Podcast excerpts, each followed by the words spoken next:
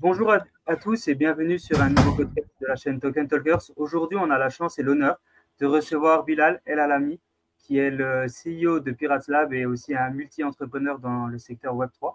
Comment ça va, Bilal? Salut les gars, bah, honneur partagé. Écoute, ça va très très bien. Euh, début janvier intense, euh, petite grippe qui euh, qui se couvre, mais mais all good. Franchement all good. L'année 2023 était pas simple, mais on l'a plutôt bien fini. Et, et l'année 2024 a l'air beaucoup plus porteuse de d'espoir. Donc on est on est sur le pont à, se donner à fond pour pour pouvoir en profiter. Ok, trop bien. Bon, en tout cas, c'est vraiment un plaisir de t'avoir. Euh, voilà, tu as un background incroyable dans, le, dans, dans, bah, l'écosystème Web3. On aura l'occasion d'en, parler. Tu as fait énormément de choses.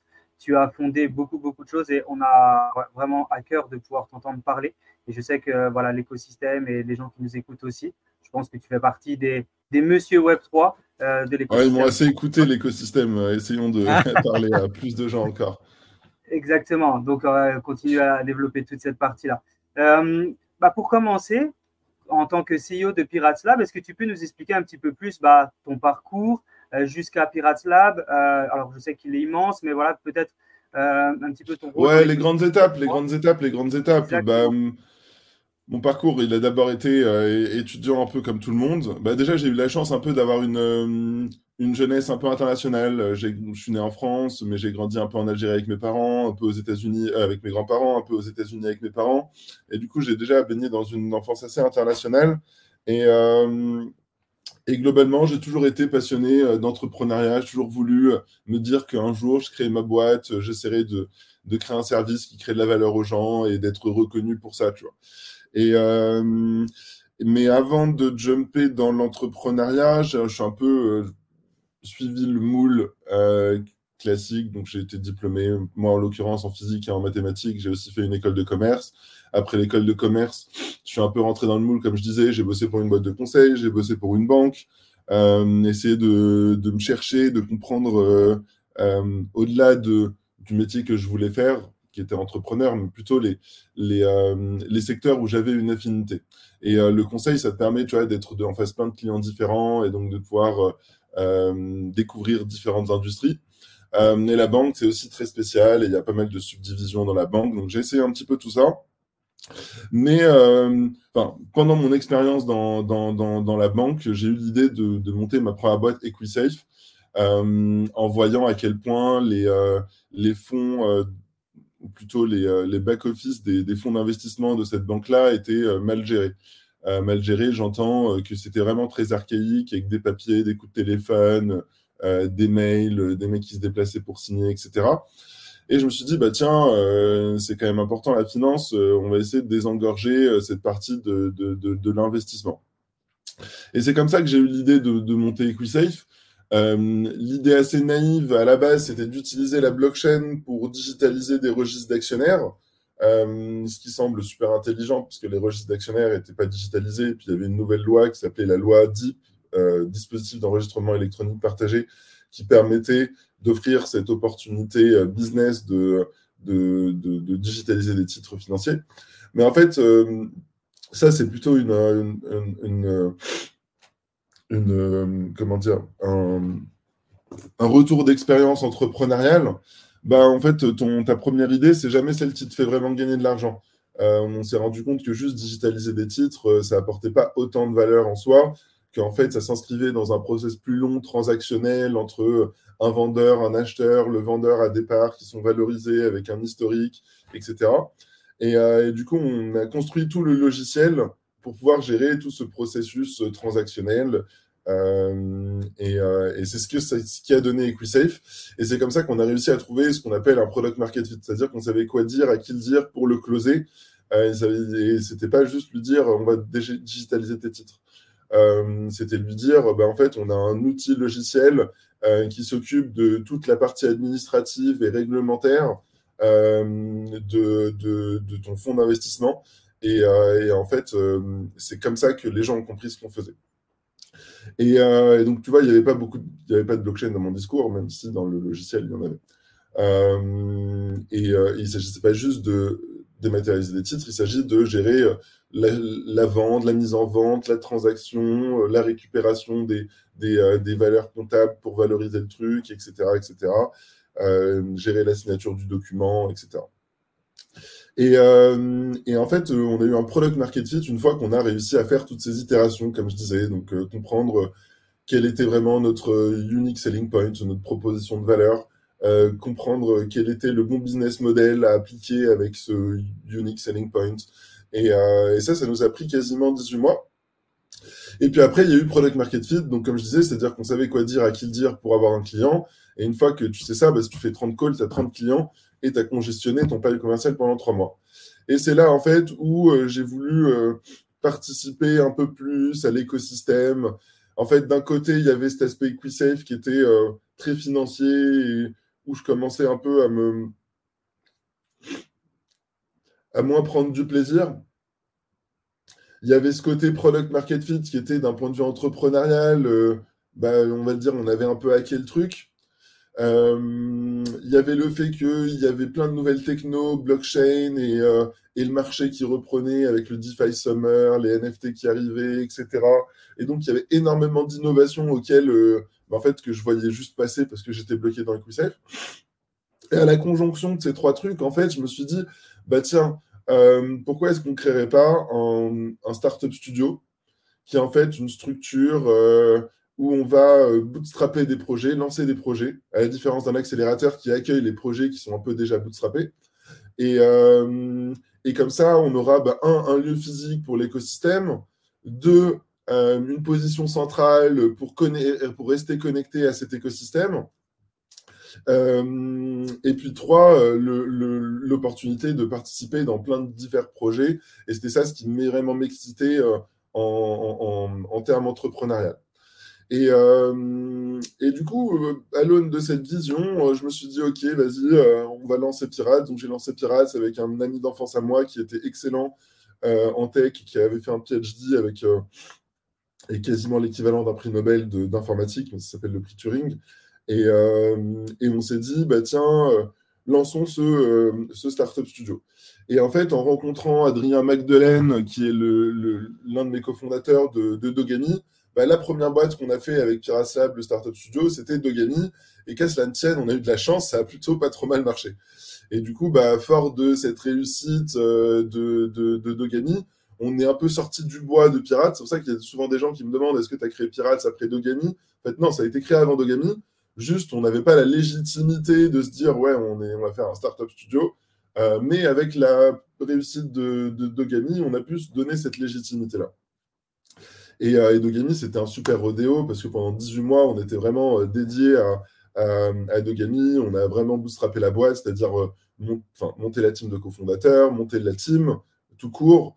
Euh, construire le, produit, lancer le produit, euh, et le lancement, c'est plutôt bien marché, euh, rendre l'équipe indépendante pour pouvoir après revenir sur Pirates et retravailler sur plein d'autres projets.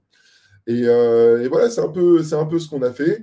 Évidemment, on a un peu géré en parallèle. J'avais recruté des gens chez Pirates comme Ouda, qui sont assez seniors, qui ont vraiment structuré le lieu physique, l'incubateur, les événements. Et puis au fur et à mesure qu'on rapatrier des, euh, des, gens de Pirates qui travaillaient pour Dogami dans Pirates, bah, ils ont commencé à travailler sur d'autres projets.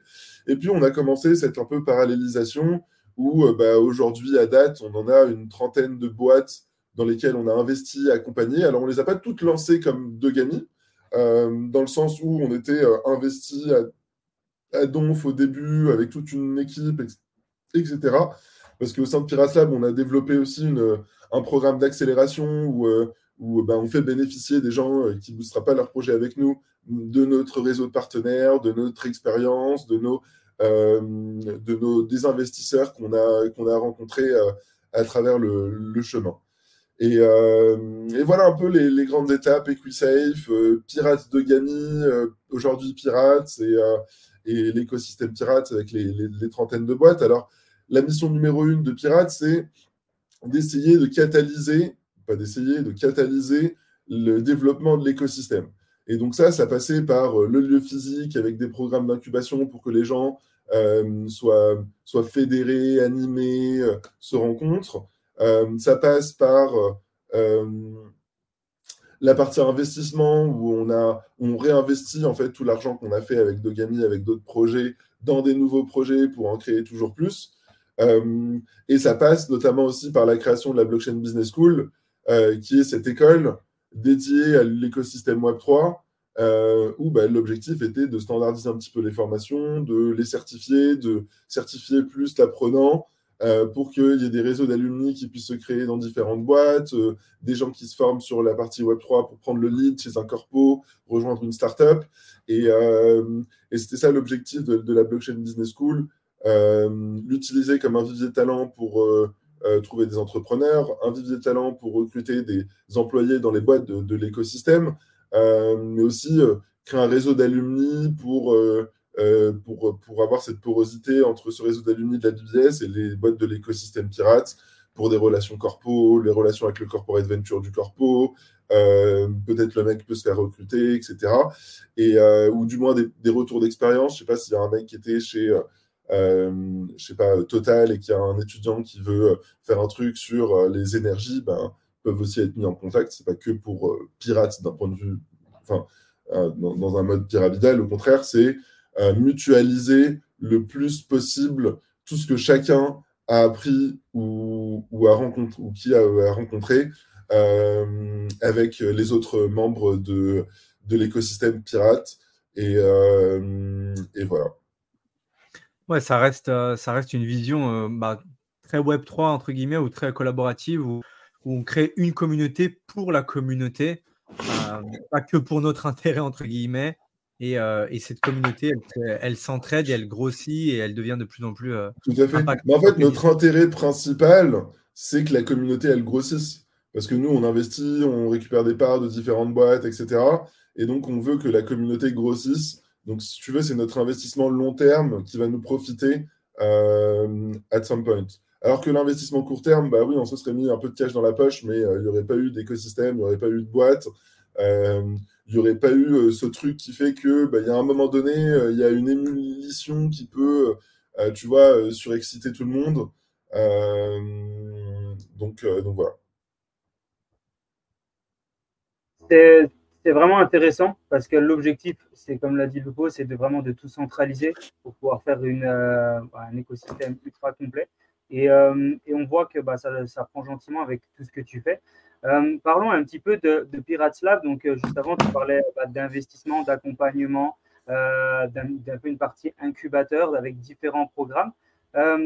commençons par exemple par les programmes. Comment, si par exemple demain je suis une société et je veux me faire incuber par Pirates Lab, quel est le process? Est-ce que c'est tout simplement contacter Pirates Lab? À ce moment-là, j'ai le choix entre par exemple plusieurs programmes d'incubateur. Et puis au niveau de l'investissement, c'est quoi? C'est plutôt du, du site, pré-site Vous investissez tout, vraiment tout au début? Ouais, non, bonne question. C'est bien de remettre en place les, euh, les, euh, les, terminologies. Bah, regarde, alors pour candidater, il y a plusieurs euh, manières. tu as la manière, évidemment, tu, tu, tu contactes en direct quelqu'un de Pirates, moi, Ouda, Alexandre Caraco, notre directeur d'investissement, whoever. Soit il te redirige vers Alexandre Caraco ou moi, soit euh, tu es redirigé, on va dire, vers un, process. Euh, enfin, en général, tu es redirigé vers Alexandre Caraco. Moi, bon, il y, a un formulaire aussi en, ligne. Euh, et, tu rentres dans un process en trois étapes. Alors, nous, notre objectif, bon, déjà, on fait du venture, on monte des boîtes. C'est super risqué, on ne sait pas si ça va marcher, etc. Donc, ça, il faut prendre ça en considération. Du coup, une fois qu'on sait ça, bah, on se dit comment est-ce qu'on peut maximiser les chances de réussite de ces boîtes-là ou minimiser leurs chances de, réussite. Donc, on a créé un process en, trois étapes pour essayer de déterminer euh, si euh, les personnes avaient euh, les facteurs clés de succès ou en, tant que founder ou en tant que, que boîte ou produit. Du coup, tu as la première phase du processus qui vise plutôt à essayer de comprendre ce qu'on appelle le Founders Market Fit. C'est-à-dire à quel point les fondateurs sont légitimes à faire cette boîte-là. Euh, si par exemple tu faisais, je sais pas, de l'immobilier, que tu veux monter une boîte d'assurance, bah, c'est pas vraiment très connecté, tu n'as pas vraiment de légitimité. Si tu as fait 15 ans d'IMO et que tu viens lancer une PropTech, bah, là, euh, tu as un Founders Market Fit. Euh, donc ça, c'est le premier, la première phase et c'est ce qu'on essaye de déterminer. Parce qu'en en fait, il ne s'agit pas juste d'avoir une bonne idée, il s'agit d'avoir un avantage compétitif par rapport aux autres. donc, si tu as fait 15 ans d'immobilier et que tu lances une boîte d'IMO, bah, tu connais tout le monde dans mots, tu connais tout le jargon, tu connais tous les process métiers, etc. La deuxième phase, une fois que tu atteins un score minimum, tu peux passer à la deuxième phase. Et euh, la deuxième phase, on va plutôt pas tester les fondateurs, mais euh, on va dire le, marché adressable du produit, de ce qu'ils ont envie de faire. Comme je vous disais, on sait, on, sait toujours, il n'y a qu'une vérité, c'est que ta première idée, c'est pas celle qui va te donner de l'argent. Donc on essaye de tu dériver un petit peu cette première idée, de dire, OK, c'est quoi le marché dans lequel on se situe? Et est-ce que ce marché, il est intéressant? Est-ce qu'on on voit quelque chose d'intéressant euh, dedans? Est-ce qu'il y a des synergies possibles avec d'autres boîtes de l'écosystème dans ce marché-là? Ça, c'est aussi très clé. En général, on lance pas on n'accompagne pas une boîte si elle ne peut pas bosser avec au moins deux boîtes du portefeuille from day one ou à moyen, moyen court terme. Et ensuite, une fois que tu atteins un score minimum là-dessus, bah, tu passes dans la troisième phase où là, elle est euh, beaucoup plus longue euh, le premier, c'est un formulaire et puis on fait notre étude en interne. Le deuxième, c'est un call de deux heures où on challenge bien et on essaie de bien comprendre et de s'approprier le, projet. Le troisième, c'est plus de semaines, trois semaines de collaboration. En fait, là, on a. Euh, il faut que. On, donc, tu vois, je te disais, on veut minimiser les risques euh, d'échec ou maximiser les risques de, succès en, comprenant l'unfair advantage, l'avantage compétitif des fondateurs ou le marché. Et en fait, il y a le troisième truc, c'est est-ce que euh, ça marche Est-ce qu'il y a un fit pour bosser avec les fondateurs? Euh, Parce qu'on va passer du temps avec eux. Encore une fois, c'est euh, du venture, c'est très, c'est très jeune comme, comme, structure. Et donc, bah, on va beaucoup travailler ensemble, on va beaucoup échanger. Et là, ce qu'on juge, c'est deux, trois trucs du genre l'assiduité. tu vois, on fait sur les deux, trois semaines différents points d'étape, call et j'aime bien voir euh, que les mecs, ils arrivent euh, avec les notes résumées euh, de la session précédente, avec un truc carré où ils t'exécutent tout ce qu'ils devaient faire, qu'ils prennent bien des notes, qu'ils aient la culture du feedback. Parce que des fois, tu sais, t'enflammes. Et, en fait, le meilleur moyen de te faire redescendre sur Terre, c'est de se dire, mec, redescends sur Terre, là, c'est totalement hors sujet. Et à ce moment-là, il ne faut pas que tu dises, non, non, non, non, mais mec, on va le faire, on va le faire. Il faut que tu dises, ouais, en effet, c'est peut-être hors sujet, euh, vas-y, on dépriorise, on, se focus sur ce qui est important. Et donc, si tu es capable de me répondre comme ça, tu as une assez bonne culture du feedback. Euh, sinon, c'est que tu vois, tu es très entêté, tu vas en faire qu'à ta tête, et en fait, euh, tout le temps que je vais passer avec toi, c'est une perte de temps pour moi parce que tu ne vas pas m'écouter, en fait. je dis pas qu'il faut que tout le temps tu m'écoutes, mais, mais, mais si tu en fais qu'à ta tête, tu vois, c'est plus, une, plus une collaboration. Donc, euh, et c'est important parce qu'on va bosser avec eux dans le temps. Euh, comme c'est du venture, bah, on a probablement vocation à être actionnaire 4 à 7 ans. Euh, donc, on va être sûr qu'on on, s'entende avec les mecs. Et donc, pour ça, on a 10 templates de BP, de treasury management, de tokenomics, de game design, si c'est un, game design, de marketing plan, de roadmap, de tout ce que tu veux. Et en fait, on leur dit, OK, maintenant, bah, remplis tous ces 10 templates avec ton projet. Euh, et du coup, bah, là, on voit tout de suite si les mecs sont hands-on à manipuler des Excel, euh, à pondre des slides euh, ou à tourner en rond et à te raconter des excuses. Quoi. Donc, et donc, on les pousse aussi vraiment. Là, c'est la phase où je suis le plus, le, plus pas cassant parce que tu vois, j'essaie d'être bienveillant, mais où je suis plus, direct, où j'essaie vraiment de les pousser dans leur retranchement, où je leur dis Ok, bah, vous allez me faire ça pour demain soir, envoyez-le moi demain soir. et du coup, de vraiment les pousser pour voir si les mecs pètent un câble, s'ils sont résilients, euh, s'ils ont la culture de feedback, s'ils travaillent vite, etc., Et donc voilà, à la fin de ces trois étapes, euh, bah, globalement, on te fait un deal en fonction de euh, ce qu'on pense pouvoir t'apporter, ce que tu apportes à l'écosystème. Et, et, voilà. Et donc le deal, il y a trois catégories de deal. Il y a la catégorie de deal studio. Si là, c'est nous qui avons l'idée, qui te recrutons, ou que tu arrives avec une idée et qu'on te la structure pour toi, bah là, je considère que euh, tu on est cofondateur. Euh, donc là, on prend en moyenne 15% d'equity, euh, on met 250 000 euros, 300 000 euros, on s'indique d'autres business angels avec nous pour avoir plus de cash, on les aide la boîte à, être créée, à lever des fonds, à récupérer de l'argent des subventions de la BPI, etc. Et ça nous donne, on va dire, un budget de 500 000 euros pour commencer à bootstrapper le truc. Donc là, c'est les boîtes comme Dogami, les boîtes comme Intercellar, les boîtes comme Secured, etc. Ensuite, tu as le deuxième, la deuxième phase qui est l'accélérateur. L'accélérateur, on a entre 2 et 7% d'equity en fonction de, de la, maturité des fondateurs, de la boîte, du produit. Et on met un petit ticket de 50, 100 000 euros, ça dépend. Et, donc là, tu es dans le mode accélérateur. Donc, tu arrives avec une boîte plutôt déjà avancée, tu as ton cofondateur, peut-être un ou deux employés, mais tu as besoin d'accélérer sur ton développement tech, ta structuration, de l'aide sur ta levée de fonds, etc. Et ensuite, tu as le troisième, la troisième verticale, qui est un peu un outlier dans le sens où c'est le studio, sauf que au lieu d'aller chercher des investisseurs VC, on va chercher des investisseurs corpo. Donc, on fait une joint venture avec un corpo. Et donc, euh, bah là, euh, soit le mec arrive avec un use case vraiment très jeune et on lui dit, bah tiens, en fait, on a parlé avec ce, corpo, il veut le faire. Euh, donc, viens, on fait entre toi, moi et le corpo. Donc, une sorte de, tripartite. Donc, tu vois, là, c'est vraiment comment est-ce qu'on mutualise les connaissances, l'information qu'on recueille dans, le, dans, le, marché, dans l'écosystème pour maximiser les chances de réussite d'un projet genre, il y a un mec qui vient avec un projet d'assurance et j'ai entendu un assureur qui voulait faire ça, ben, j'essaie de les connecter parce que c'est une énorme chance pour le fondateur d'avoir euh, l'assureur avec lui et c'est une énorme chance pour l'assureur d'avoir un fondateur qui est prêt à se dédier au projet. Euh, et donc, du coup, bah, ça, on le rentre dans la partie corporate studio parce que c'est une boîte qui va être financée par le corporate. Et donc, voilà. Voilà un petit peu les, euh, les, les, trois programmes.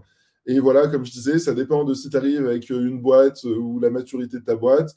Ça dépend de la maturité des founders. Si c'est genre votre deuxième boîte euh, bah, et que vous avez vendu la première, bah, on est moins légitime à vous prendre beaucoup d'equity.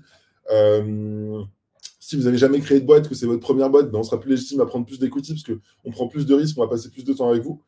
Et, euh, et, voilà, donc maturité des fondateurs, maturité du produit, maturité de la boîte. Et en fonction, on vous dit dans quel programme vous fitez le mieux. Et, et on essaye de négocier un deal. Après, Enfin, tu, pouvais demander à toutes les boîtes de, pirates, on n'est pas du tout greedy. Il y en a même plusieurs qui disent euh, Putain, vous n'avez pas assez d'equity pour toute la valeur que vous nous avez apportée. Donc, ça, c'est bon, c'est plutôt positif. Et, euh, et voilà. Ok. Bah, on va dire que c'est ultra précis. Parce que là, au moins, euh, toutes les personnes qui veulent envoyer leur dossier à Pirates Lab, bah, au moins, vous êtes au courant de ce qu'il faut faire. je pense que Bilal a précisé tout ce qui est nécessaire. Et on voit que voilà, il y a un du contenu, de la qualité, du suivi. Euh, comme, comme, tu l'as dit, voilà, vous abusez pas au niveau de, même si vous êtes dans le vin, vous abusez pas. au maximum, on parlait de 30, enfin de 15%, ce qui est vraiment pas grand chose. Et effectivement, vous pourriez être beaucoup plus gourmand avec la valeur que vous apportez. Donc, euh, donc c'est top. Et là, vous êtes lancé depuis maintenant euh, deux ans et demi, hein, c'est ça? Ouais, exactement, un peu plus de deux ans. Ça se passe super bien. On a 30 boîtes dans l'écosystème. Elles ont généré plus de 45 millions de CA en cumulé. Elles ont levé plus de 60 millions de CA en cumulé. Elles emploient plus de 250 personnes dans l'écosystème. Euh, donc ouais, ça commence à être cool. Là, sur les sept derniers mois, il y en a une, il y a une boîte de pirates qui a levé par mois. Euh, donc, euh, donc tout le travail de fond qui a été fait pendant le bear market commence à porter ses fruits et, et du coup c'est très positif. Donc, euh, donc voilà, il y a une boîte qui, euh, qui est morte sur 30, 31 euh, qu'on avait testé, qu'on a décidé hein. d'arrêter. C'est vraiment pas beaucoup. Hein. Parce qu'on sait que c'est tellement risqué, surtout que l'accompagnement que tu fais, il démarre tout au début. Donc à l'endroit mm. où c'est le plus risqué. Alors effectivement, il y a toute la partie analyse que tu as expliquée, mais le risque, il reste, il, reste encore présent. Et quand tu en as une 30 qui, qui, plante ou qui ne va pas jusqu'au bout, qui ralentit et, que vous vous séparez, c'est vraiment pas beaucoup. Donc euh, bravo pour ça. On voit, que le, voit que le travail qui est mis en place euh, par toi et les équipes, il est bien fait. En parlant des équipes, vous êtes combien au sein de, de Pirates Lab à accompagner tout le monde, à, mettre en place tout ce que, tout ce que vous faites? Alors, dans Pirates Pirates, euh, on est 16-17. On va dire qu'il y a un bon deux tiers de gens plutôt techniques et un bon tiers de gens plutôt opérationnels, stratégiques, finance. Euh, donc globalement, pour résumer, on rend cinq services à nos boîtes. On rend un service de, tech où on les aide à développer leurs produits. Et c'est un peu comme ça que j'agissais en tant que CTO de Dogami et d'autres boîtes. Euh, il y, a ce que j'appelle la partie euh, CFO, CFO as a service. Donc c'est toute la partie HR, legal, finance, qui sont souvent très administratives, très répétitives, loin en général de, du skills du fondateur. Donc on s'en occupe pour, puissent, pour que les fondateurs puissent se focus sur créer de la valeur. Il y a la partie marketing où on a Payao qui est une machine de guerre et qui, et qui aide les boîtes à structurer leur stratégie marketing, prendre contact avec certains partenaires, etc. On a la partie, alors j'en oublie une, ouais, levée de fonds euh, donc on aide les boîtes à lever des fonds euh, au fur et à mesure que des boîtes de pirates lèvent des fonds et du coup ça nous permet de récupérer des nouveaux invests, euh, de les rediriger, etc. Et, et enfin, là c'est plus un rôle un peu secondaire entre guillemets vu qu'il est très qualitatif et pas quantitatif, mais c'est la, partie stratégique où tu vois, je passe beaucoup de temps avec les founders sur des calls, des fois à 1h du matin, des fois à 9h du matin, pour bah, toujours leur apporter un peu mon, mon opinion sur euh, euh, des blocages, euh, des négos, des décisions de priorisation business, whatever. Ok, ouais, donc beaucoup, tu es beaucoup là aussi pour les booster, les remotiver, effectivement, leur apporter de la valeur avec tes connaissances et ce que tu, ce que tu sais faire. Waouh, c'est assez impressionnant, hein, vraiment. Félicitations pour, félicitations pour tout ça. quels sont actuellement les plus gros obstacles que tu, que tu rencontres euh, dans, bah, dans l'écosystème Web3, toi qui es dedans Est-ce qu'il y a un gros obstacle? Est-ce que c'est le, tout simplement le fait de, voilà, le, comme on, comme on l'a dit juste avant, peut-être le public qui est encore un petit peu pas assez présent? Est-ce qu'il est qu'il y a d'autres obstacles, par exemple, que, que tu rencontres? Ou t'en as aucun y a... Non, non, non, mais en fait, il y a plein d'obstacles, mais euh, dans, dans, toutes les industries, il y a, des obstacles. Euh, il faut pas, faut pas s'arrêter là. Les obstacles, bah, il y a un peu une, une épée Damoclès réglementaire euh, qui traîne au-dessus de tout le monde, même si moi, je suis d'avis de dire, tu vois, l'Europe, c'est pas les États-Unis euh, et l'AMF, ils n'ont pas le budget pour attaquer tout le monde. Donc, euh, euh, il faut plutôt être dans une approche expérimentale, mais, mais transparente, que d'être dans une approche de crispation jusqu'à avoir absolument toutes les autorisations. En fait, moi, ce que j'ai compris aussi, c'est que quand tu vas voir des, des, organes gouvernementales, bah, elles-mêmes, elles comprennent, n'ont pas ta compréhension. Euh, elles sont en train de s'éduquer en te recevant, en fait. Euh, donc, euh, si toi, tu fais rien pour apprendre et que eux, ils sont pas à ton niveau, bah forcément, ils, vous pouvez pas vous comprendre. donc, c'est beaucoup plus intéressant d'itérer en toute transparence pour que vous appreniez et que vous partagez le savoir avec le régulateur pour que lui puisse vous dire exactement, OK, là c'est peut-être un peu border, là c'est peut-être mieux, focus-toi là-dessus. Et, et, le, et le régulateur, voilà, je sais pas, on les appelle les gendarmes financiers, mais euh, c'est pas des mecs qui vont vous soulever, qui vont vous mettre en garde à vue. Euh, c'est plutôt des mecs qui vont essayer de comprendre et s'il y a vraiment un problème, ils vont vous envoyer un courrier. Et si tu te fous de leur gueule en répondant pas au courrier, ouais, là, ils, te soulèvent. Mais, euh, mais donc voilà. Donc on parle souvent de l'aspect réglementaire, mais à nuancer. les médias sont de plus en plus mainstream euh, et du coup, bah, il y, a, moins cette. Euh, c'est ce qu'on essaie de faire aussi avec Pirates Lab, tu vois, c'est de dire, bah, en fait, Pirates, c'est pas que un truc Web 3, euh, c'est peut-être même un truc généraliste tech. et comme ça, on fait rentrer des mecs qui sont intéressés par de l'IA, de la bioinformatique, et puis du coup, ça mutualise les gens. Ils vont dire Ah, bah tiens, je connaissais pas ce que c'est de la blockchain, le mec inversement. Et du coup, il faut créer plus de porosité entre, euh, entre, les, différents, euh, euh, entre les différentes industries. et voilà, plus on va mêler Web3 et IA, plus l'IA qui est un peu crédible va crédibiliser le Web3, si, tu vois ce que je veux dire. Donc l'idée à la base, c'est de Pirate Lab, c'était Web3, mais maintenant tu préfères un peu te généraliser, enfin généraliser en partant un peu sur de l'IA pour pouvoir justement mélanger un peu toutes les idées, toutes les connaissances de tout le monde, trouver des synergies entre chaque secteur d'activité pour pouvoir faire une émulsion euh, complète de, tous les Ouais, exactement. Parce que, in the end, qu'est-ce qu'on est? On n'est pas des ayatollahs du Web3. On est euh, des mecs qui ont une forte fibre entrepreneuriale, qui adorent la tech et euh, qui ont l'ambition d'essayer de faire la différence. Donc, on s'est approprié une techno qui était très jeune parce qu'on s'est dit, bah, c'est là où il y a l'opportunité de faire la différence, parce qu'il n'y a pas beaucoup de monde. et en fait, si tu reprends ce dénominateur commun, bah, en fait, on a envie de continuer avec toutes les nouvelles trends technologiques, de bioinformatique, de, de Gen AI, de, de quantique demain. et, on n'a pas envie de s'arrêter. Moi, à la base, je suis physicien, donc ça m'excite tout temps la physique quantique que, et, les ordinateurs quantiques que, que, l'intelligence artificielle, qui, sont des maths, que, que le, le, Web3, où il y a une, aussi une forte composante mathématique. Et puis, si on repart sur au-delà de, de, de, de, l'appétence technologique, l'appétence philosophique de notre génération, oui, elle fit avec le Web 3 parce qu'elle prenait plus de transparence, plus de collaboration. Euh, mais, euh, mais on peut aussi s'approprier ces nouvelles technologies pour apporter bah, plus de transparence, plus de collaboration, euh, parce que l'intelligence artificielle, ça va permettre d'itérer beaucoup plus vite et d'apporter plus d'efficience opérationnelle, et donc c'est bien pour tout le monde. Euh, et pareil pour les ordinateurs quantiques, ça va permettre de faire des, calculs beaucoup plus vite euh, et donc du coup de nous donner euh, en, IA et en Web 3 ce qu'on attend beaucoup plus vite. Donc tu vois, c'est des cercles vertueux qui se complètent, qui, qui, qui, sont vertueux. Donc donc c'est ça notre dénominateur commun. Je prends quelques secondes pour vous remercier d'être avec nous sur cet épisode. C'est d'ailleurs pour cela que nous aimerions vous offrir notre guide sur la tokenisation. Il est disponible dans le lien en description, vous allez pouvoir apprendre encore plus sur cette révolution. Si vous voyez de la valeur dans nos conversations et notre contenu, vous pouvez également nous soutenir en laissant 5 étoiles sur votre plateforme d'écoute préférée. Merci, car grâce à vos évaluations, vous nous aidez à toucher encore plus d'auditeurs passionnés comme vous. Reprenons l'épisode.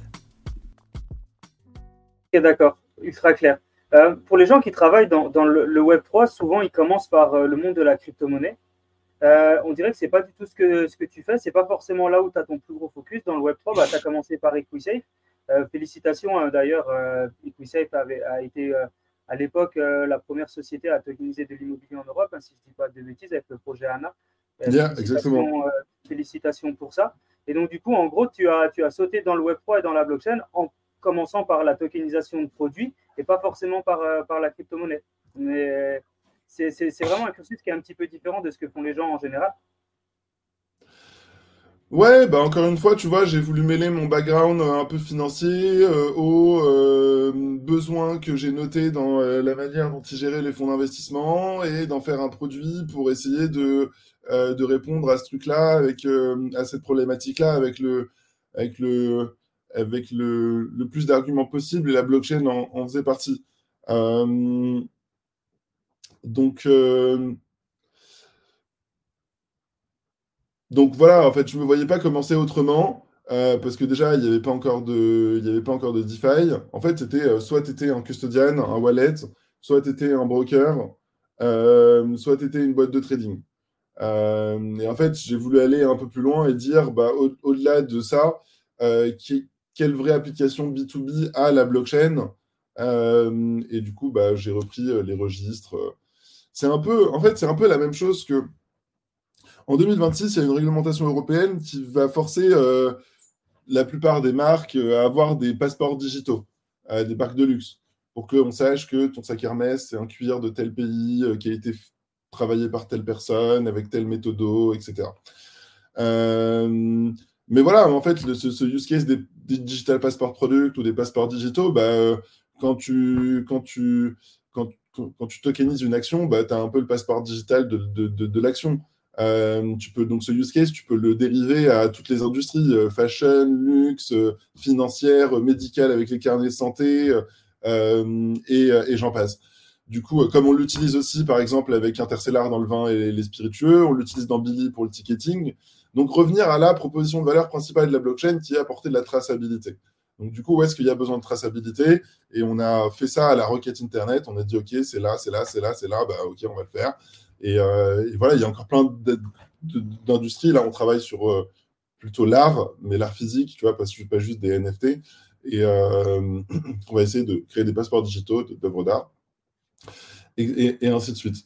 Donc, euh, donc voilà, toujours revenir à ce qui a du sens, ce qui peut apporter au prochain, euh, et essayer de mettre en place des business models scalables, euh, parce que quand tu es un trader, tu peux gagner beaucoup d'argent, mais tu n'as pas de prédictabilité. Donc, ce n'est pas vraiment scalable sereinement. Alors qu'un business model de SaaS, B2B, où tu as un abonnement, où tu sais en fonction de ton nombre d'utilisateurs comment ça va monter, c'est beaucoup plus prédictible. Donc, et donc, on essaie vraiment de, tu vois, de créer des, des boîtes sustainable et pas ouais, juste faire du trading ou, ou, de la finance de marché.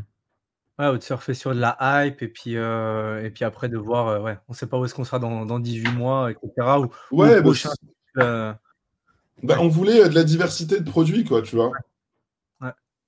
Et c'est intéressant, hein, du coup, ce que tu dis. on peut en savoir plus sur ce que vous voulez faire justement par rapport à l'art et ses passeports, ses passeports digitaux? Un petit peu votre constat et quelle est votre idée C'est encore en cours, pas forcément? Non, bah, ce que je peux te dire, c'est que En fait, quand les gens ils parlent de tokenisation, il y a deux misconceptions. Le premier, c'est qu'ils pensent que ça va les aider à lever de l'argent plus facilement. C'est pas vrai.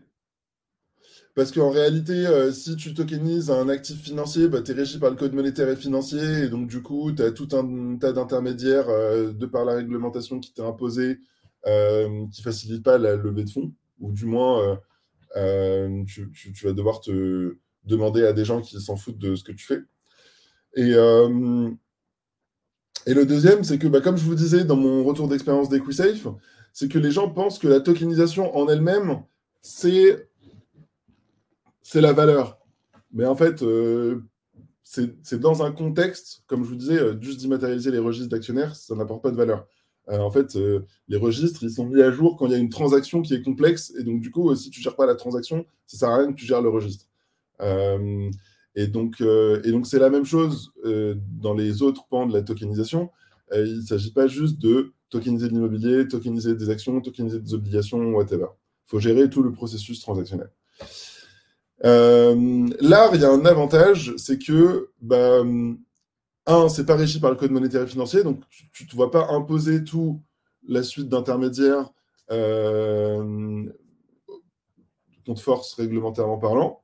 Et euh, il y a un avantage fiscal de 6,5% d'impôt sur la plus-value, là où euh, des actions, c'est 30% sur la plus-value, ce qu'on appelle la flat tax.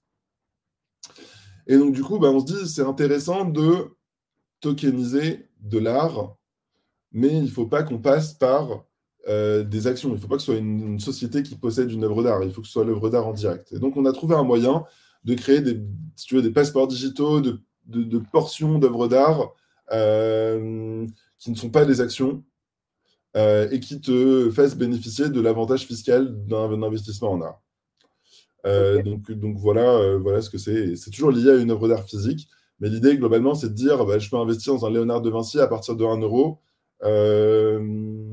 Et euh, enfin, c'est baqué par un vrai Léonard de Vinci. Ok, donc tu passes pas par un SPV, euh, tu n'utilises pas un SPV, tu vas directement sur, euh, sur le. Ok, d'accord. Et, quel est l'avantage pour, pour les investisseurs de cette œuvre d'art Parce que, alors j'imagine qu'il y a moins de. Ils bénéficient de l'avantage fiscal de 6,5%. D'accord. Et sur, la, sur, la, sur la partie, on va dire, plus-value, il y a éventuellement la plus-value de, de l'œuvre, mais il n'y a pas de, on va dire, de, de redevances, de royalties, de dividendes qui sont générés par cette œuvre. Par contre, ils ont l'avantage effectivement de ne euh, pas prendre une plate taxe comme euh, comme c'est le cas pour, euh, pour de, pour de, de l'equity, de, la tokenisation de, de, part de société, c'est exact. Exactement. Ok. c'est super intéressant. Donc, si moi demain j'ai un Picasso et je veux venir bah, le digitaliser, est-ce que c'est quelque chose qu'on peut déjà faire ensemble? Ouais, ce sera ready dans 2-3 mois, je pense. Ok, bien joué. Mais ouais, globalement, c'est ça. Tu as un Picasso, euh, tu veux le vendre. L'avantage dans notre méthode, c'est que tu n'es pas obligé de vendre 100% du truc. Tu peux vendre juste, juste 80% et garder 20%. Euh, ou vendre que 30% et garder 70%. Euh, et du coup, tu nous remets en custody l'œuvre d'art. Nous, on la liste sur notre plateforme, on la sécurise. Et toi, tu as, une portion des, des tokens ils sont tradés, etc. Et puis à un moment donné, il peut y avoir un mec qui rachète tous les autres tokens ou euh, on remet en vente l'œuvre d'art et on donne l'argent à tout le monde euh, en, fonction du prorata de token qu'il a. Et donc, comme ce pas des, véhicules euh, d'investissement ou des sociétés, l'opérateur Donc le mec qui veut vendre son œuvre d'art, il n'est pas régi par le code monétaire et financier, donc c'est plus facile de trouver de la liquidité. Et l'investisseur, il, achète une, part d'œuvre d'art qui, où il aura 6,5% d'impôt sur la plus-value. Ah, je pense que c'est, je pense vraiment que c'est, le futur aussi des œuvres d'art hein, de passer par euh, la digitalisation. Bah, l'avantage du passeport digital, c'est, je l'imagine, c'est que dedans, tu as tout ce qui est certificat, etc.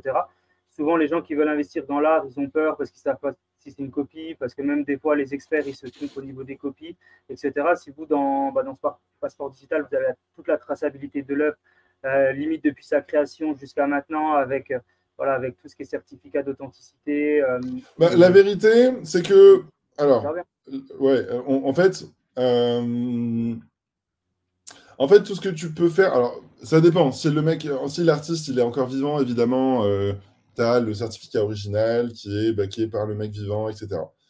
Si le mec est pas vivant, bah, en fait, tu n'as que des faisceaux d'indices. Alors, bah, déjà, stratégiquement, nous, on va commencer avec des mecs vivants un peu connu, histoire qu'il n'y ait pas du tout d'embrouille sur euh, euh, la provenance de, de, l'œuvre. Après, l'objectif, c'est d'aller un petit peu plus crescendo, etc. Mais évidemment, on va se baquer. Euh, mais, en effet, sur des toiles qui ont 300 ans, tu n'as que des faisceaux d'indices. tu ne peux pas être garanti que c'est une, vraie toile. Mais bon, tu as plutôt des faisceaux d'indices qui te confortent plus ou moins. Ok, Ok, en tout cas, c'est vraiment une, des tendances, euh, tendances actuelles du Web 3. Est-ce qu'il est y a d'autres tendances euh, actuelles, donc à, part éventuellement la tokenisation, etc. Est-ce qu'il y a d'autres tendances que, que, tu vois gentiment émerger, qui ne sont pas encore assez populaires dans l'écosystème Web 3 Toi qui est un petit peu, euh, voilà, qui est un petit peu au fait, qui est vraiment partout sur tous les sujets, et avec Pirates, bah, voilà, tu suis des, bah, des plus ou moins jeunes, mais des personnes qui, qui, ont sûrement des esprits qui, qui vont à mille à l'heure et qui ont des, tout le temps des idées. Euh, est-ce qu'il y a des tendances que, tu vois qui, pourraient être bah, des futures tendances de, l'écosystème Web3 euh, bah, avec la réglementation 2026, ouais, les passeports digitaux, ça va être une tendance for sure. Euh, les use cases qui mêlent euh, Web3 et IA, il va y en avoir de plus en plus parce que la blockchain peut certifier l'information qui va être moulinée dans des modèles d'IA, etc. Et, c'est très complémentaire et il y a plein d'applications dans euh, les biopharmaceutiques pour créer des documents, des, des, des, médicaments dans les assurances pour calculer les primes d'assurance, etc. donc plutôt des use cases B2B. En fait, j'ai envie de dire que maintenant, c'est c'est la place au use case B2B. Jusqu'à maintenant, on avait beaucoup de use case B2C, tu vois, la DeFi, les NFT, le gaming, euh, les jetons de gouvernance. Euh, et j'ai envie de dire que là, on va rentrer dans une phase euh, beaucoup plus B2B, de, de maturité, tu vois. Ok, ok, effectivement, je pense que je pense que l'IA blockchain, moi, j'ai pas encore entendu beaucoup de sociétés qui, qui liaient les deux. Et je pense que ça va être vraiment quelque chose d'intéressant aussi euh, pour les, futures, les, futures, euh, les futures choses. Toi, actuellement, comme euh, tu es quand même un petit peu un, investisseur dans l'écosystème, est-ce qu'il y a quelque chose avec ton expérience d'investisseur dans lequel tu veux absolument aller ou des choses qui te disent, OK, moi, dans mon expérience, je sais que ça, c'est carré. Alors, tu parlais de, du Founders, de, la, de sa qualité de Founders. est-ce qu'il il y a effectivement sa vision, ce qu'il veut faire, mais est-ce qu'il y a aussi d'après tes expériences, des choses euh, et des leçons peut-être que tu as tirées où tu dis, dis là, là, j'irai plus jamais ou d'autres tu dis bah voilà ça à chaque fois que j'y vais je trouve que ça se passe bien soit lié à... ouais si tu veux. D'ailleurs je l'ai dit hier. Euh, tous les gens qui me disent faites-moi confiance euh, c'est red flag direct mec. Tellement de gens m'ont dit fais-moi confiance fais-moi confiance fais-moi confiance et je dis ok vas-y je te fais confiance et en fait je, je, je, je l'ai dans l'os euh, ouais, c'est un gros, euh, c'est un gros red flag de dire faites-moi confiance. En fait, si t'es serein, t'as pas besoin de dire faites-moi confiance. Et si on en arrive au moment où tu dois dire faites-moi confiance, c'est que c'est un peu déjà la merde. Euh, donc, euh, donc, donc, donc, ouais, ça c'est un premier exemple. Les gens qui disent faites-moi confiance, c'est pas, c'est pas bon signe. Ouais, en général, c'est pas là où tu vas en premier. Ok, mais c'est vrai que le, le faites-moi confiance, c'est des choses qu'on entend assez souvent, nous, avec Lupo, et on parle avec des, des gens où ils sont une société, ils disent non, mais j'ai tout dans ma tête, faites-moi confiance, je sais que ça va marcher. Ouais, ok. Si tout dans ta tête, ça veut dire en 10 minutes, tu peux le mettre sur un papier, quoi. Donc mets-le sur un papier en 10 minutes. Exactement. Oui, mais j'ose pas trop en parler. J'ai peur qu'on me copie l'idée, qu'on pique. Voilà, je pense que tu l'as, tu l'as eu mille fois cette, cette, chose-là. Et, et, bon, c'est, c'est assez, c'est assez rigolo. C'est assez rigolo. Donc toi, quand tu as fondé, fondé Equisafe, vraiment ton objectif principal, c'était de trouver des synergies vraiment entre le secteur financier et le registre des mouvements de des, des sociétés pour pouvoir faciliter, faciliter tout ça. Au jour d'aujourd'hui, Equisafe, c'est si, peut-être tu as, des chiffres en tête, c'est combien de, de, sociétés accompagnées? Je crois qu'à un moment, vous aviez dépassé euh, les milliards d'actifs sous gestion, quelque chose comme ça. Enfin, pas des actifs ouais, ouais, ouais. J'ai pas les derniers chiffres euh, en tête, mais euh, ça doit accompagner entre 5 et 7 nouveaux clients par mois facilement. Et bah, en fait, maintenant, elle est un peu indépendante avec WeSafe. dans le sens où elle gagne de la thune toute seule, euh, Pirate lui envoie des clients euh, de, l'écosystème pour structurer le truc. Mais, euh, mais oui, on doit, je sais pas, avoir dépassé les 350 clients. on doit peut-être être à facile 3,5 milliards d'actifs sous administration. je sais pas, il y, a une, ouais, il y a plusieurs millions, dizaines de millions de volumes de transactions sur la plateforme. Ah, bravo, bravo. Bravo pour une société sur laquelle c'était, on va dire, ta première société du Web3. Ça va, tu t'es bien, tu t'en es bien sorti. ouais, après, c'était galère. Hein. Comme je vous disais, ah, au bah, début, on est parti sur la tokenisation. Euh, tout le monde nous appelait, mais personne ne comprenait euh, ce qu'on voulait faire. Puis après, il fallait euh, comprendre d'un point de vue produit toutes les nouvelles features. Puis après, il fallait hacker le business model. Puis après, il fallait hacker l'offre commerciale. C'est pas la même chose aussi. tu vois, parce que tu as un business model où peut-être les gens peuvent dire Ouais, ok, je t'appelle quand j'ai besoin de toi. Et tu as l'offre commerciale où ils te disent Ouais, ok, je t'appelle, demain, tu vois. Et, euh, et l'offre commerciale, par exemple, c'est de mettre un produit d'appel en mode bah, tiens, ça tu l'as gratuit, et du coup, le mec, il s'engouffre dans, dans ta solution et après, tu peux tout lui vendre. Donc, euh, hacker tous ces trucs, c'était dur et ça vous pousse dans vos retranchements parce que même toi-même, à un moment donné, tu te dis putain, mais est-ce que j'y crois, il faut que j'y crois encore ou pas? Et, euh, et, et, en fait, là, tu as aussi de la chance parce que il euh, n'y a pas de personne qui est résilient à l'infini. En fait, il y a un moment où on a tous envie de, de breaker. Et, euh, et, euh, et, là, il y a un facteur chance qui fait que est-ce que la solution vient à toi avant que, avant que tu aies breaké quoi? Et, et, pour l'instant, j'ai toujours eu la chance que la solution m'est venue avant que j'ai vraiment eu envie d'abandonner. mais les, entrepreneurs se reconnaîtront et je, reconnais, et tout le monde se reconnaîtra dans, dans cette situation. Mais des fois, tu es vraiment poussé dans tes retranchements. Dans tes retranchements, ça veut dire plus personne n'y croit à part euh, toi à moitié. Il euh, n'y a plus de thunes et limite, tu dois sortir de l'argent de ta poche euh, pour que les gens continuent de, de, de, de bosser avec toi. Et tu es dans une situation où il y a une chance que ça marche et, et, toutes les. Enfin, il a aucune. et 99 chances que ça ne marche pas. Quoi.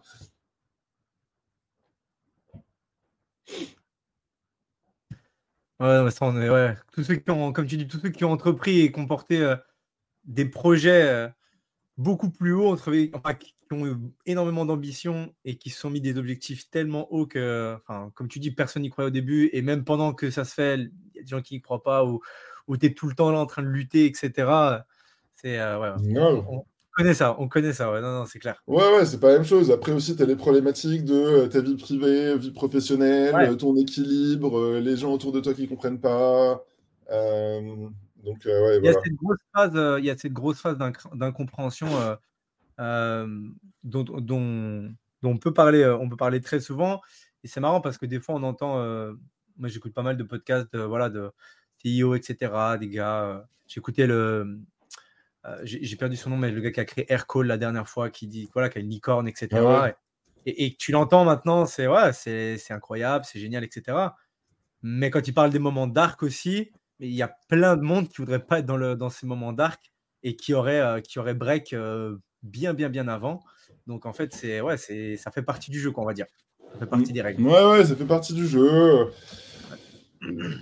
J'en vois après qui regrettent, euh, faut rien regretter. En fait, alors juste là, excuse-moi, je m'étale parce que je partage mon expérience entrepreneuriale, mais je, pense que c'est important. tu sais, tu as souvent des gens qui pensent que s'ils entreprennent et que ça marche pas, ils ont perdu, euh, je sais pas, les deux ans d'année euh, euh, de salaire, d'expérience dans leur ancien boulot, où ils auraient pu prétendre à des positions plus importantes, etc. Et donc, tu vois, ça les démoralise.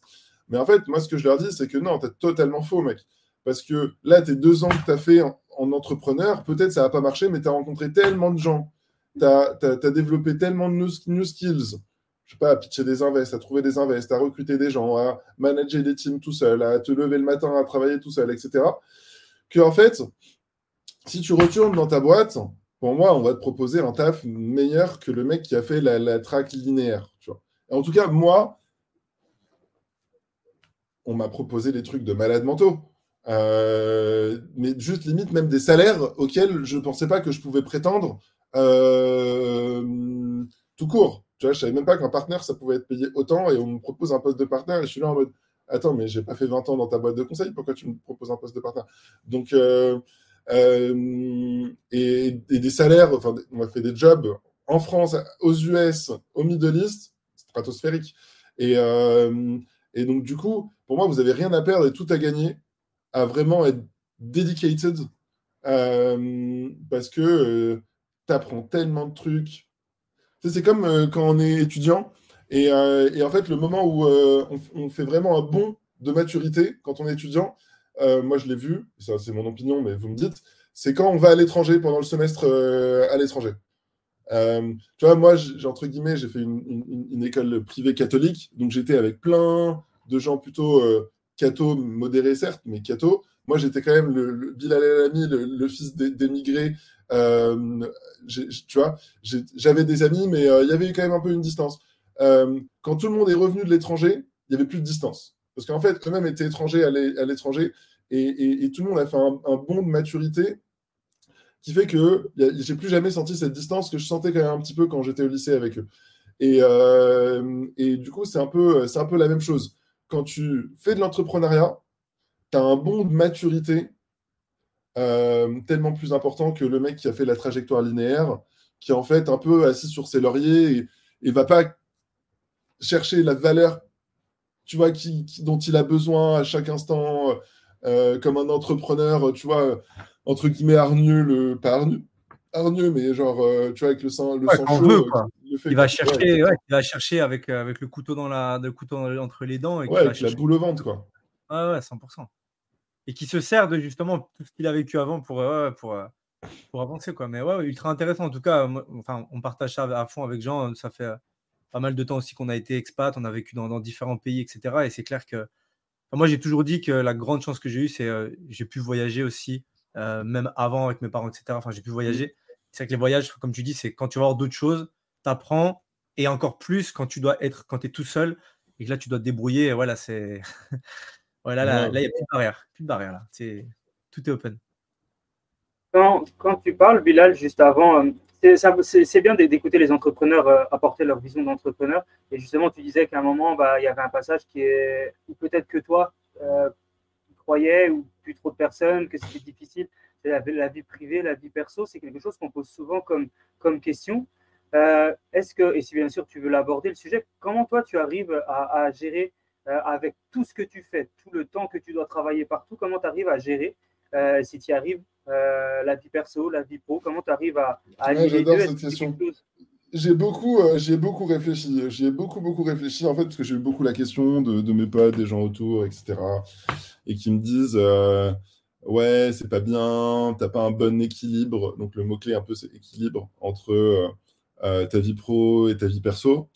Et en fait, euh, je sais pas, à chaque fois on me l'a posé, à chaque fois je donnais une réponse différente, je savais pas trop quoi répondre. Et puis un jour, je me suis dit, en fait, euh, pourquoi, pourquoi je devrais chercher de l'équilibre? Alors qu'en fait, ce qu'on recherche, c'est de l'harmonie. En mode est-ce que le 80-20 il te va ou est-ce qu'il te va pas en fait? S'il te va, euh, what the fuck, c'est quoi ton problème? Pourquoi tu viens me demander à être 50-50 comme toi si, en fait mon, point d'équilibre il est, il est à 80-20 Tu vois Donc en fait la question c'est euh, quel ratio tu es en harmonie avec toi-même? Donc, donc déjà pour moi tu vois le, le truc était mal tourné, c'était quel ratio tu es en harmonie et pas genre c'est quoi ton équilibre? Euh, et en fait, je suis en harmonie avec moi-même. Quand je me pousse, quand j'apprends, quand je rencontre des gens, quand je hack des, des, problèmes, quand je me rends compte d'une nouvelle opportunité business et je me dis, oh putain, ça c'est trop stylé, peut-être qu'on peut faire un truc, je connais telle et telle personne, on, peut sortir un truc du bois. Euh, et, euh, Et, et voilà, en fait, tu vois, dans le sens où j'adore ce que je fais. Évidemment, on va pas se mentir, c'est très demandeur d'énergie. ça demande quelques sacrifices quand même, parce que, bon, maintenant j'ai une copine et, et, il faut lui accorder du temps aussi. j'ai beaucoup délaissé ma famille, du coup, ce serait bien que je passe un peu plus de temps avec mes frères et sœurs, maintenant qu'ils sont plus âgés. Donc bon, tu as des nouvelles contraintes qui émergent et du coup, tu essayes de jongler avec.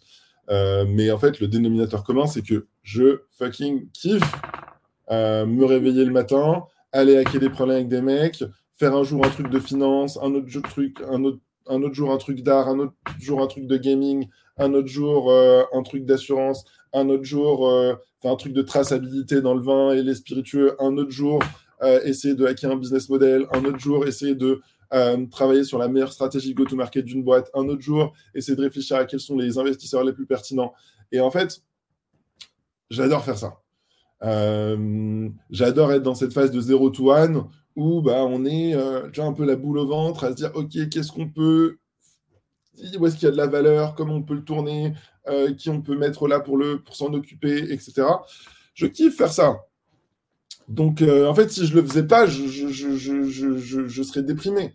Euh, donc, euh, ouais, des fois, je suis fatigué, je passe mon week-end à dormir, ça me fait du bien.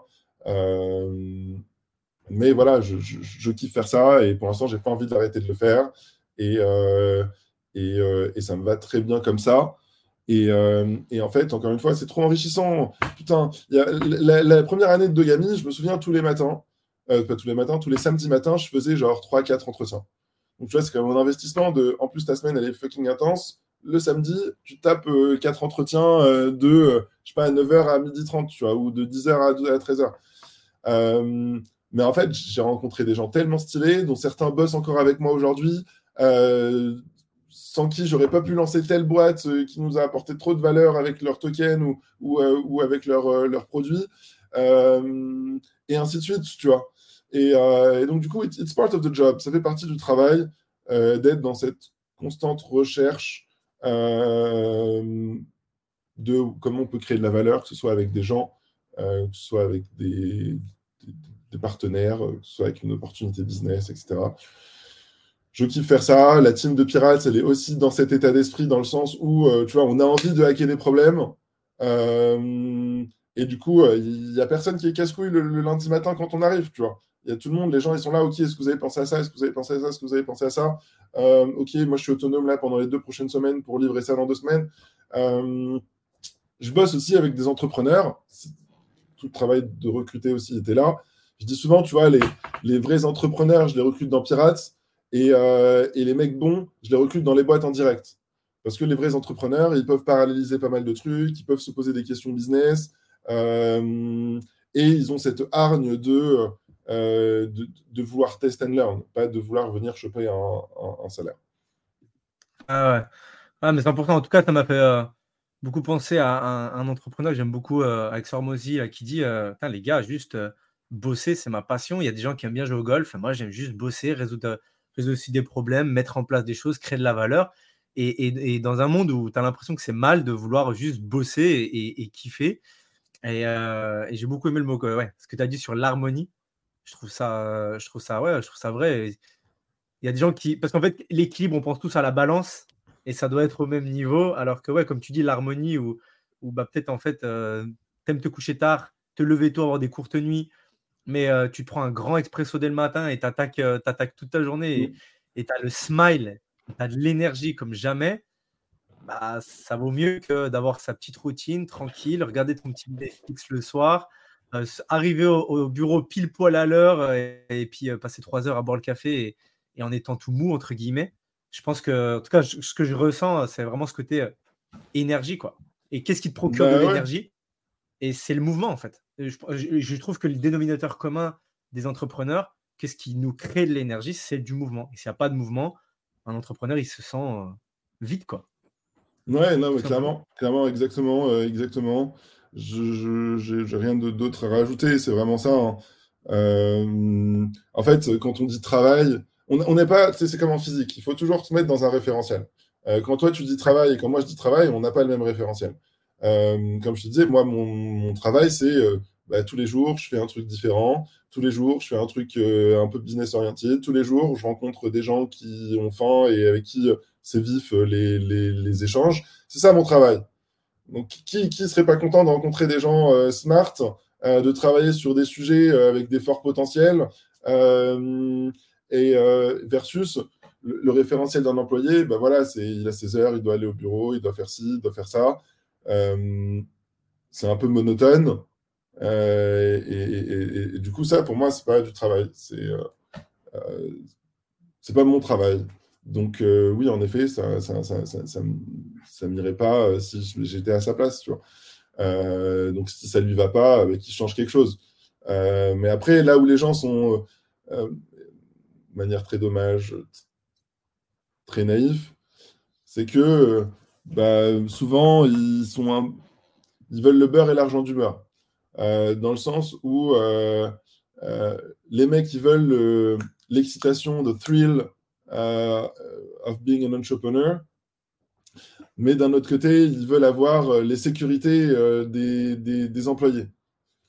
Bah ouais, ok, euh, moi aussi j'ai envie, je comprends que t'es une meuf, t'es un enfant, que t'es ton prêt, whatever. Mais Jude, moi aussi, je, donne souvent cet exemple. Des fois, il y a des gens qui disent Ouais, mais j'ai une, une femme, j'ai des enfants et tout. Et je dis Mais mec, tu crois que j'ai pas envie d'avoir de femme et des enfants? Donc arrête de me dire que tu veux t'appliquer un truc parce que tu as quelque chose et moi, je devrais pas me l'appliquer parce que je l'ai pas. Ben non, mais je l'ai envie et j'ai aussi envie de me l'appliquer. Donc, tu ne peux pas dire des trucs comme ça, tu vois. C'est pas, pas bête. C'est pas bête. C'est vrai que c'est souvent, souvent qu'il y a des gens qui, euh, qui disent bah, effectivement, oui, j'ai ça, j'ai ça, je peux pas, je suis pris. Euh, et souvent, ils sortent des excuses qui, pour toi, en fait, sont des excuses sur lesquelles tu travailles tous les jours, justement, pour éviter que ça soit une excuse. Et, euh, toi, justement, tu mets ça en frein pour que, pour ça avance. Qu'est-ce que tu dirais, toi euh, au Bilal de il y a, je sais pas, il y a 5, 6 ans, 7 ans, qui commence à développer EquiSafe, est-ce que tu aurais un message à lui faire, à lui faire passer? Est-ce que justement, on parle des gens qui ont un mindset, qui doivent commencer, croire en eux quand c'est difficile ou pas? Est-ce que tu aurais un message à faire passer à, ton Bilal de, il y a quelques, quelques années euh, Trop, trop bonne question. Laisse-moi réfléchir. En fait, au début, quand tu m'as dit, j'avais envie de dire euh, non, mec, franchement, je prendrais pas le risque de rechanger quoi que ce soit parce que, genre, en vrai, je suis, je suis content de ce qu'on a et de ce qu'on a fait. Et, euh, et j'ai. Euh, et, repartir là de, aujourd'hui et de continuer, tu vois, ça, m'irait bien. Euh,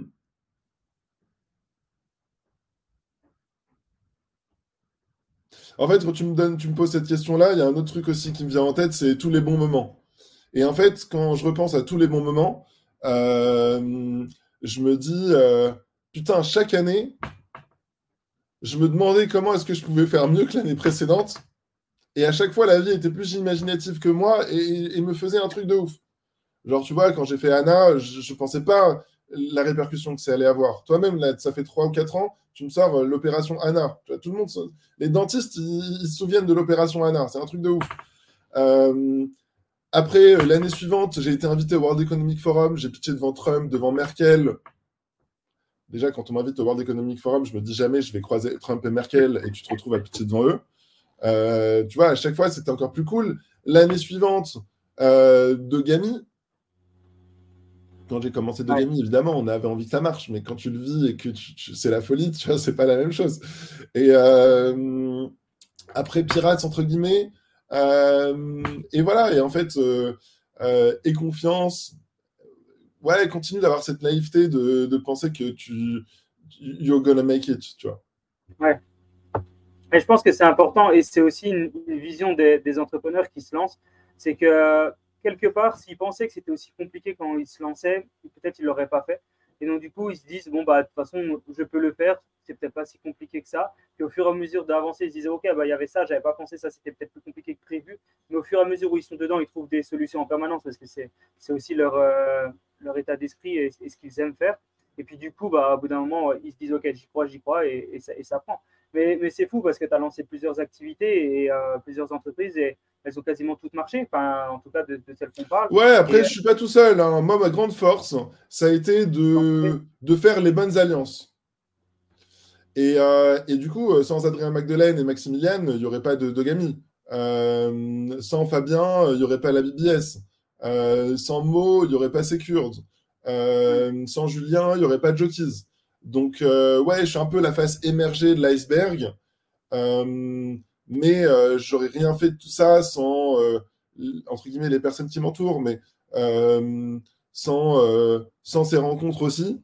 Et, et, voilà, et souvent, c'est vrai que je fais le porte-flambeau ou je suis reconnu comme le porte-flambeau, mais je ne veux pas dire que j'ai pas taffé, au contraire, je, me suis donné, mais il y a d'autres gens qui sont tout autant, tout autant, voire plus donnés et qui méritent aussi le, le, le spotlight. Ouais, mais euh, c'est un vrai skill aussi euh, de bien s'entourer et de créer un environnement propice à la réussite aussi. parce qu'il y a des gens qui. Après, voilà, c'est quoi la réussite? Euh, On a fait des trucs cool. Oui. on a fait un peu de thunes, qu'on a réinvesti, qu'on mmh. s'est amusé. Et, et, maintenant, on veut aller encore plus vite, tu vois. on est toujours en vie, c'est un grand exploit. Euh, et maintenant, on va aller encore plus loin. Donc, ouais, réussite modérée, tu vois. On va rester humble. On a fait des trucs cool. Euh, maintenant, il reste tellement plus de trucs cool à faire que qu'on ne fait que s'échauffer. Réussite, comme tu dis, la réussite, c'est ultra personnel. Euh, mais c'est déjà bah, atteindre les objectifs que vous vous êtes fixés et peut-être même les dépasser. Et, typiquement, créer des boîtes bah, qui, qui fonctionnent, qui ont des succès. En tout cas, c'est ce qu'on ce qu'on a vu, c'est que tu as réussi à, euh, à faire. Donc, euh, encore une fois, je pense que c'est aussi créer un environnement et créer une team euh, qui fait que, OK, bah, on a cet objectif-là, OK, on va, on va y arriver. Quoi. Le, comme le fait de dire, OK, bah, si j'ai envie de, de je sais pas, aller aux JO, aux Jeux Olympiques dans mon sport, bah, vas-y, je vais m'entraîner avec des gars qui, qui, veulent y aller aussi. Je ne veux, pas, je veux pas aller avec des gars qui veulent, qui veulent juste dormir et puis aller, aller au ciné. Quoi. Exactement. Exactement. Euh, right. Euh, en termes de, ouais, en termes de, de vision, euh, du coup, ouais, on, a parlé de la vision. Toi, pour, est-ce que tu penses déjà, ça c'est une vraie question, est-ce que tu penses que là on rentre en bull run? Ou sinon quels seraient les, les, les, signes pour toi qui pensent que ok là on, lance ce bull run entre guillemets et, tout le marché Web 3 va, être secoué? Est-ce qu'on est en bull run Alors il y a plusieurs manières de répondre à cette question. Déjà, non, je pense pas qu'on soit en bull run. Euh, on est peut-être en pré-bull run, mais je pense pas qu'on soit en bull run. D'ailleurs, je pensais que, la, news de l'ETF et qu'il y ait des ETF qui soient listés et qui commencent à recueillir de l'argent impacterait beaucoup plus le Bitcoin. Au final, euh, pas tant que ça pour l'instant. Donc, euh, je pense qu'il faut encore attendre deux choses. Un, le halving, et deux, espérer que cet été, euh, euh, les, taux d'intérêt euh, diminuent un petit peu. Et ces trois trucs combinés, le premier apporte plus de confiance dans les marchés. le deuxième recrée la dynamique économique de Bitcoin qui devrait démultiplier tu vois, l'entrée en bull run et le bull run. Et troisièmement, il faut que les taux d'intérêt baissent un petit peu pour que les investisseurs commencent à avoir de l'appétence dans d'autres actifs financiers. Euh, et à partir de là, ce sera le bull run. Donc, euh, bon, là, il y a beaucoup d'excitation, je le vois bien. Euh, plein de boîtes qui essaient de faire des launchpads, des, des token sales, des, listings, des trucs de dégénérés. Allez-y doucement. Euh, parce que aussi, pareil, après le THCC, on pourrait penser que c'était le début du bull run, il ne s'est pas passé grand-chose. Euh, donc, euh, donc voilà. Restez dans les starting blocks, mais vous précipitez pas. Moi, je le vois plus à partir de l'été, le, bull run, peut-être avant l'été, mai, juin, commencer vraiment. Enfin, en fait, je pense qu'en mai, juin, peut-être on dépassera le all-time high de Bitcoin. Et à partir de là, le bull run va vraiment commencer. Ok. Bon, bah, c'est pas un conseil en investissement, mais en tout cas, euh, je pense que c'est pas tombé dans l'oreille de, de certaines personnes euh, par hasard. Et, euh, il, y a sûrement, y a sûrement de la valeur dans, dans ce que tu dis. Bah, c'est vraiment, c'était vraiment super intéressant, euh, Bilal, de, t'écouter parler. Est-ce que, est-ce que, euh, pour clôturer gentiment, est-ce que tu as un petit mot de la fin euh, pour, pour nos éditeurs, pour nous, pour, pour, voilà, pour les gens qui, qui nous écoutent Ouais, bah, mon, mon, mot de la, la fin, c'est un peu mon credo aussi. C'est ce que je disais tout à l'heure. quoi que vous fassiez, il faut vous dire que vous n'avez rien à perdre et tout à gagner. Je veux dire, vous n'allez pas perdre votre vie, vous n'allez pas perdre votre job parce que, comme je vous le disais, vous pouvez retrouver un job euh, à, tout moment. Euh, donc, en fait, vous n'allez pas perdre du temps parce que vous allez apprendre des nouveaux trucs. en fait, tu vois, si tu fais un peu de théorie des jeux, il n'y a, rien à perdre et tout à gagner. Euh, donc, ça, c'est le premier truc. Et le deuxième, c'est soyez audacieux, guys. Genre, tentez des trucs bold, audacieux, euh, euh, comment dire euh, Merde, j'oublie mes, mots en français. mais faites quelque chose qui. Prenez des risques, mais sensés pour.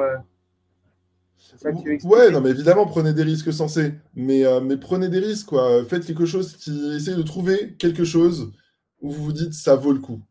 Euh, et, peut-être c'est naïf de l'entendre comme ça, mais vraiment, quand vous avez cette boule au ventre, essayez de trouver le truc qui vous donne la boule au ventre. Et encore une fois, je vous jure c'est pas naïf, parce que quand vous l'aurez, la boule au ventre, vous allez comprendre ce que je veux dire. Mais essayez de trouver le truc qui vous file la boule au ventre, où vous devenez obsédé. C'est-à-dire, vous ne faites que d'y penser. Euh, c'est vraiment obsessionnel. Et, en fait, en vous posant un million de fois la question, vous allez voir le truc qui fait la différence. Donc, trouvez un truc qui vous obsède, soyez audacieux, prenez des risques et euh, n'ayez pas peur, vous n'avez rien à perdre et tout est gagné.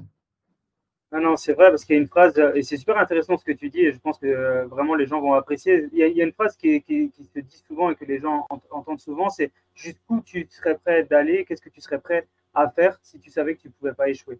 Et souvent, bah, c'est ça que les gens ont peur, c'est qu'ils ne veulent pas échouer, ils se, mettent des barrières.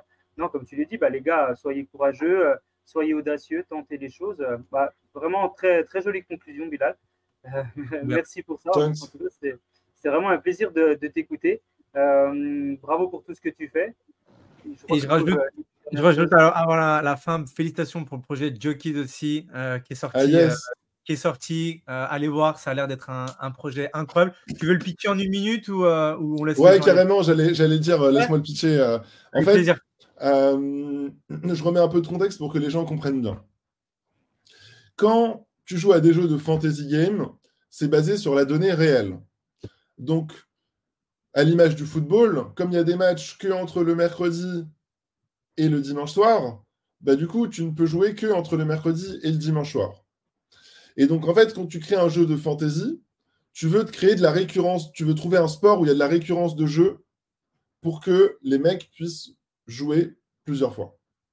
Et euh, pour te donner un exemple, il y a peut-être 350 joueurs de foot euh, en Ligue 1, euh, Ligue 2, versus 1500 jockeys dans l'hippisme.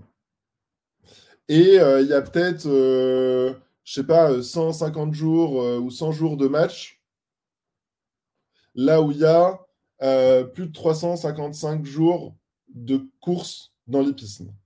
Donc tu as à la fois plus de jockeys et à la fois plus de jeux de courses de, cheval qu'il n'y a de joueurs de foot et de matchs de foot. Donc, on adore l'hippisme et surtout la verticale des jockeys, parce qu'un jockey, ça court 3 euh, à 4 chevals par jour. Il y a des jockeys qui courent 1500 fois dans l'année. Il n'y a aucun euh, joueur de foot qui joue 1500 matchs.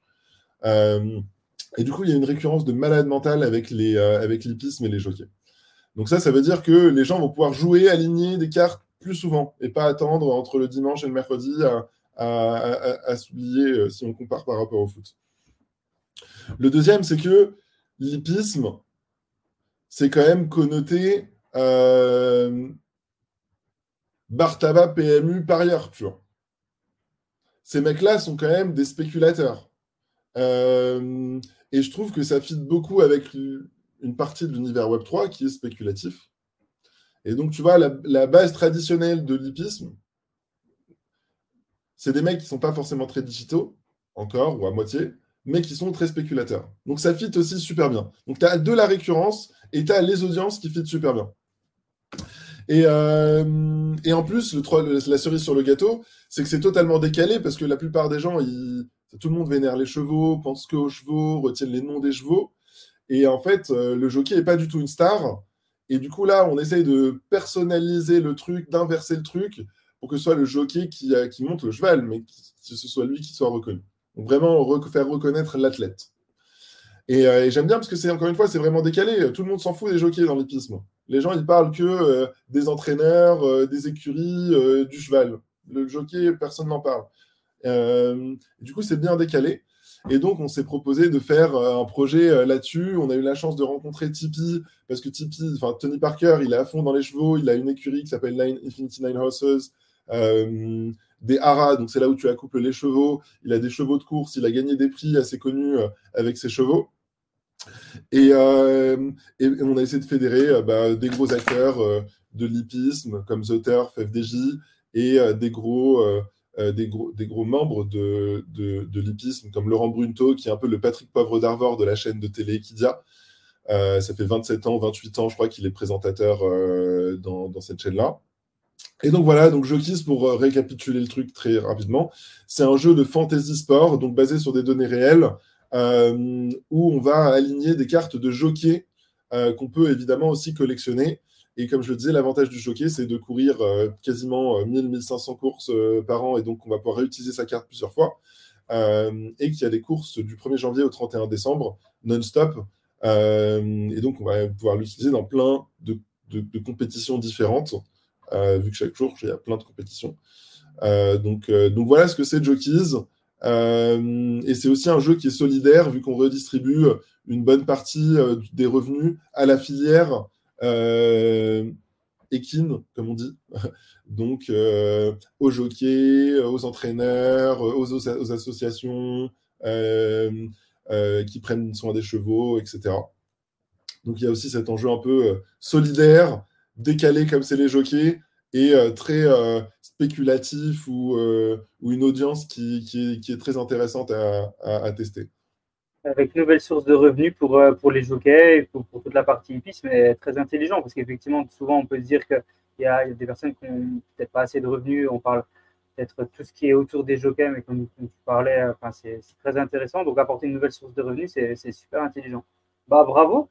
Bravo Bilal pour ce projet. On va mettre aussi les infos, euh, les infos tout cas du, du Ouais, ce serait trop cool, ce serait trop cool comme c'est sorti, euh, c'est sorti hier. Et en fait, ce que je voulais rajouter, c'est que là, c'est un peu une morale aussi à l'entrepreneuriat. Souvent, les entrepreneurs, tu vois, ils veulent être très indépendantistes. Euh, tu le disais tout à l'heure, ils ont peur d'en parler parce qu'ils ont peur de se faire voler le truc. ils ont peur, enfin, se faire voler le truc, ça peut être auprès d'un autre pseudo-entrepreneur ou d'une boîte, etc. en fait, moi, ce que j'aimerais partager, c'est que chaque personne a sa vision du monde, sa roadmap, sa stratégie. C'est pas parce que toi, tu arrives et que tu m'apprends une nouvelle information que ça va chambouler toute ma roadmap. Euh, donc arrêtez de croire que les gens ils vont vous prendre votre idée. D'autant plus que s'ils n'ont pas la boule au ventre, ils vont pas, ils vont pas te la prendre plus d'une semaine. Donc euh, nous, au contraire, on est très agressif, je le dis souvent, mais euh, notre agressivité, elle va dans comment on essaye de maximiser les partenariats. Tu vois Et maximiser les partenariats, ça veut dire quoi? Ça ne veut pas dire euh, juste euh, essayer d'aller euh, faire des partenariats, c'est faire des deals pour closer ces partenariats. Peut-être tu peux aller voir telle société, elle va te dire non, mais si tu lui dis, bah, en fait, je te donne 3% d'equity, et bah, elle va te dire oui. Donc il faut trouver la, manière intelligente de créer les partenariats qui, qui sont importants, genre Tipeee, genre Zotter, FDJ, dans le cas de genre Laurent Brunto, dans le cas de, de, de Jockeys, euh, euh, et, et, ça, ça maximise les chances de réussite de votre projet. Ça ne les minimise pas. Euh, et quand vous partagez la valeur, vous donnez de l'equity ou vous trouvez des deals comme ça, bah vous alignez les intérêts. On a tous intérêt à ce que ça marche, le truc, vu qu'on est tous incentivés dans le bordel. Mhm. Donc, donc voilà, moi je suis très agressif comme entrepreneur dans le sens j'essaie de maximiser les partenariats et les relations que je peux faire pour que le projet ait les, bonnes, euh, tu vois, les, bons ingrédients pour faire des chocs à pic. Incroyable. Et on aime tous les chocs à pic. All right, guys. Take care, Bilal. Merci beaucoup. Yes. je vous en prie, merci à vous, c'était super cool, les gars. À très, vite. Bravo Ciao, pour ciao. Yep. Take care. Avant de nous quitter, un rappel essentiel pour celles et ceux d'entre vous qui envisagent de franchir le pas vers la digitalisation de leurs actifs. Que vous soyez à la tête d'une entreprise innovante, propriétaire d'un bien immobilier ou tout autre actif à la vente, nous sommes ici pour vous accompagner dans la tokenisation de ce dernier grâce à notre technologie et notre expérience. Rendez-vous sur le lien dans la description de ce podcast pour découvrir comment nous pouvons transformer votre vision en réalité. Encore une fois, merci d'avoir été avec nous aujourd'hui. N'oubliez pas de vous abonner et de partager ce podcast autour de vous si vous avez apprécié notre contenu. Restez à l'écoute pour plus d'épisodes de Token Talkers où nous continuerons à explorer le Web 3.0. À très vite